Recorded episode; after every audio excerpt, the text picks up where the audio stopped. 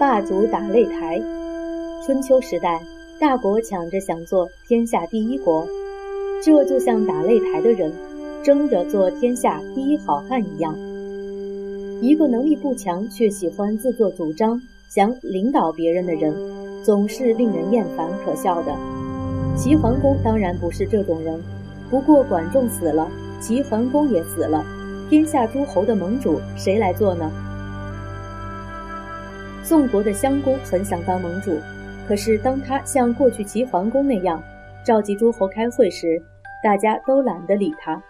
宋襄公决定找楚王一起号召诸侯会盟，诸侯终于来了。宋襄公驾着车马，洋洋得意地去赴会。不过他不像别的诸侯那样带着许多兵马一道去，因为他觉得我们是为了不再打仗而开会，怎能带着打仗的兵马同去呢？听起来似乎很有道理。不过由于楚王也想做盟主，一言不合。便把毫无兵马随从的宋襄公给抓了起来。后来楚王被推出来做盟主，才将他释放。宋襄公觉得这真是件可耻可恨的事情，于是宋楚两国大打出手。楚军要渡河进攻宋军，别人建议宋襄公在敌军渡河到一半时，正好迎头痛击。宋襄公却认为乘人之危的偷袭实在不够光荣，因此并不行动。结果，楚军渡过河以后，把宋军打得大败，宋襄公也中了一箭，狼狈而逃。吃了败仗的宋襄公仍然不改他的看法。他说：“讲仁义的人就该这样打仗，见到受伤的人就别再去伤害他。为了尊敬长者，你们也不可以捉那些头发已经花白的敌人。这就好像在一场没有裁判的比赛中，大家都不守规则。”只有一个人死守规则，你想他会赢吗？宋襄公受了箭伤，终于死了。虽然他也算是齐桓公之后第二位诸侯中的霸主，不过在我们看起来，他实在不怎么像霸主。他只能说是一个能力不强却喜欢自作主张、老想领导别人的人。第三位出现的霸主是晋国的文公。晋文公的名字叫重耳，他是晋献公的儿子。为了继承君位的问题，重耳遭到迫害，常年逃亡在外。他曾经饥饿的向人乞食，对方却戏谑的拿一块泥巴给他吃。重耳非常愤怒，但他的随从却说：“泥巴就是土地，百姓给我们土地，正是好运的象征。”他曾经到过楚国，楚成王把他当贵宾招待，并且开玩笑地问他说：“公子将来回到晋国，要怎样报答我呢？”重耳说：“如果托您的福能够回国，我愿意和贵国和平相处。万一两国发生战争，我一定退避三舍。古代行军每三十里为一舍，退避三舍就是自动退让九十里的意思。”在别人的眼里，重耳只是个流浪者，却敢说出这种大话，实在是太自不量力了。然而，重耳最后还是回到晋国，当上了国君，他就是晋文公。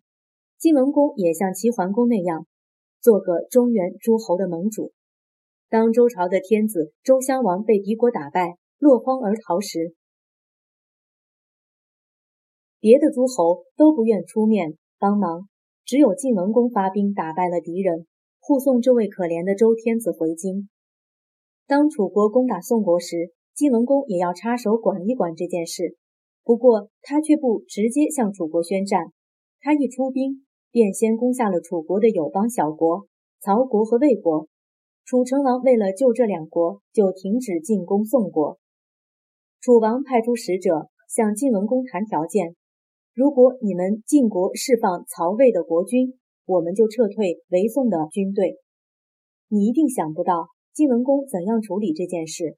他先暗中和曹魏的国君说：“我一定归还你们的土地，恢复你们的军位，但条件是你们必须先和楚国绝交。”曹魏的国君很感激晋文公，于是真的这么做了。楚国本想救这两个国家，不料他们却先和自己绝交。宋。曹魏三国都归附了晋国，楚国则变得孤立而怒不可遏。可是，当楚军愤怒地向晋军进攻时，晋文公却命令晋军撤退九十里，一直退到城濮这个地方才停了下来。他的理由是，当初答应楚王退避三舍的诺言，今天一定要遵守。楚军和晋军终于展开决战，地点就在城濮。结果楚军大败，有好长一段时间，楚国都无法再向北扩展势力了。晋文公打败楚国，周襄王亲自跑来慰问晋军。晋文公赶紧给天子造了一座王宫，并且约了各诸侯国开个大会，订立盟约。于是晋国真的成了霸主。当然，想成为霸主的并不只有晋国。西边的秦国在秦穆公的统领下，也蠢蠢欲动，想和晋国争霸盟主的地位。秦穆公趁着晋文公一死，立刻出兵偷袭晋的邻国郑国。正当秦军神不知鬼不觉地接近郑国时，忽然有人拦住秦军，说是郑国派来的使臣，要求见秦军将领。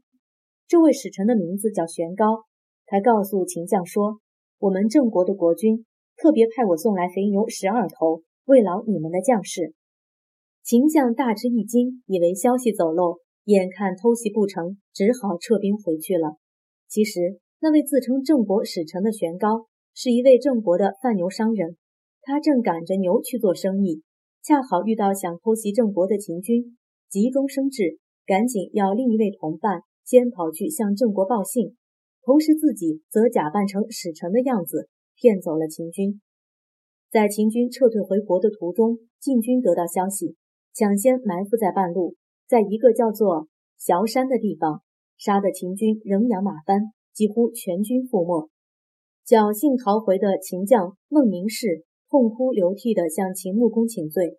秦穆公说：“是我让你们去打这一仗的，过错在我，不在你们啊。”孟明视苦苦练兵，发誓报仇。过了几年，再度发兵攻晋。不过他又吃了败仗，可是秦穆公仍然没有怪他。孟明视于是把全部的家产都拿出来送给阵亡将士的家属，自己则和士兵一起生活操练。又过了一阵子，孟明氏又出兵攻晋。大军渡过黄河时，他对将士说：“我想过河之后把船烧了，你们觉得如何？”大家都说：“烧掉吧，败了也别再回来了。”这一回。秦军大败了晋军，夺回了失土，又攻占了几座晋国的城池，总算洗刷了从前的耻辱。西部的一些小国和西戎部落听说秦国打败了中原霸主，也纷纷跑来进贡。秦国从此也成为独霸一方的盟主。现在你已经知道了四位霸主：齐桓公、宋襄公、晋文公、秦穆公。下面要告诉你的是有关第五位霸主楚庄王的故事。楚国在中原的南方，他的国君早先曾要求周天子也封他们一个公或侯的爵位才好，但周天子没理会，因此楚王一气之下，干脆自己封自己为王，表示和周天子是一样的地位。楚国虽然很富强，不过中原的诸侯却总觉得他是个不够正统的蛮夷之邦。因为他毕竟和周朝的贵族诸侯们不是同一个血缘关系的亲戚。楚成王虽然被晋文公打败，但楚成王的孙子楚庄王继位后，楚国的大臣都想要再打败晋国，争取做盟主的机会。无奈楚庄王是个只喜欢吃喝玩乐的国君，他不但整整三年不理国事，并且还下了一道命令：谁敢劝我别玩乐的，死无赦。有一位叫武举的大臣不死心，就用猜谜的方法向楚庄王说：“楚国山上有一只大鸟，身披五彩，神气非凡，三年不飞也不鸣。大王知道这是什么鸟吗？”楚庄王说：“这种鸟不是普通的凡鸟，这种鸟三年不飞，一飞就可以冲天；三年不鸣，一鸣就要惊人。”武举就告退说：“我明白了。”又过了一段时间，有位叫苏从的大臣看他还是没改变，就直接进宫劝谏楚庄王。楚庄王说：“你不怕死来劝我，岂不太愚蠢吗？”苏从说：“大王乐在眼前，大难在后，这才叫愚。我的愚只不过被你杀掉，你的鱼却会使国家亡掉。现在，请你杀我吧。楚庄王从那一刻起便停止了玩乐，他果真像只不凡的大鸟，一鸣就惊人。楚庄王把从前奉承他、陪他吃喝玩乐的人杀掉了好几百人，而把武举苏从提拔起来帮他治理国家。楚国很快就打败了许多国家，并且威胁到周天子。周天子只好派人慰劳楚军，楚国声威大振。楚庄王又大败了晋军。有人劝楚庄王趁机把晋军赶尽杀绝，楚庄王却说：“我们已经洗刷了城濮之战的耻辱，何必再多杀人呢？”于是下令收兵。从此以后，历史上就把齐桓公、晋文公、宋襄公、秦穆公、楚庄王称为春秋五霸。至于春秋是什么意思，我在后面再告诉你吧。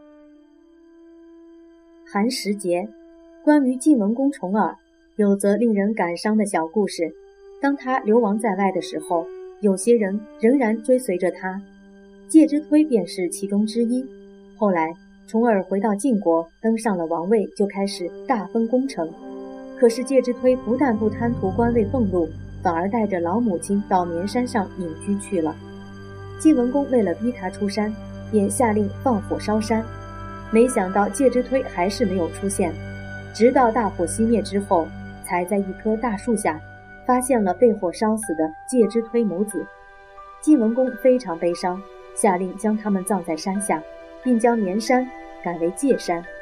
后来人们为了纪念介之推，就在每年清明节之前的一两天，不动火烧饭，而情愿吃冷食，这就是寒食节的由来。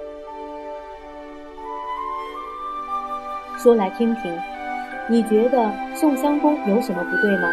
他的不对在于礼让吗？看完了齐桓公、晋文公、楚庄王这些人的例子，你能说出一个人要成功必须具备的条件吗？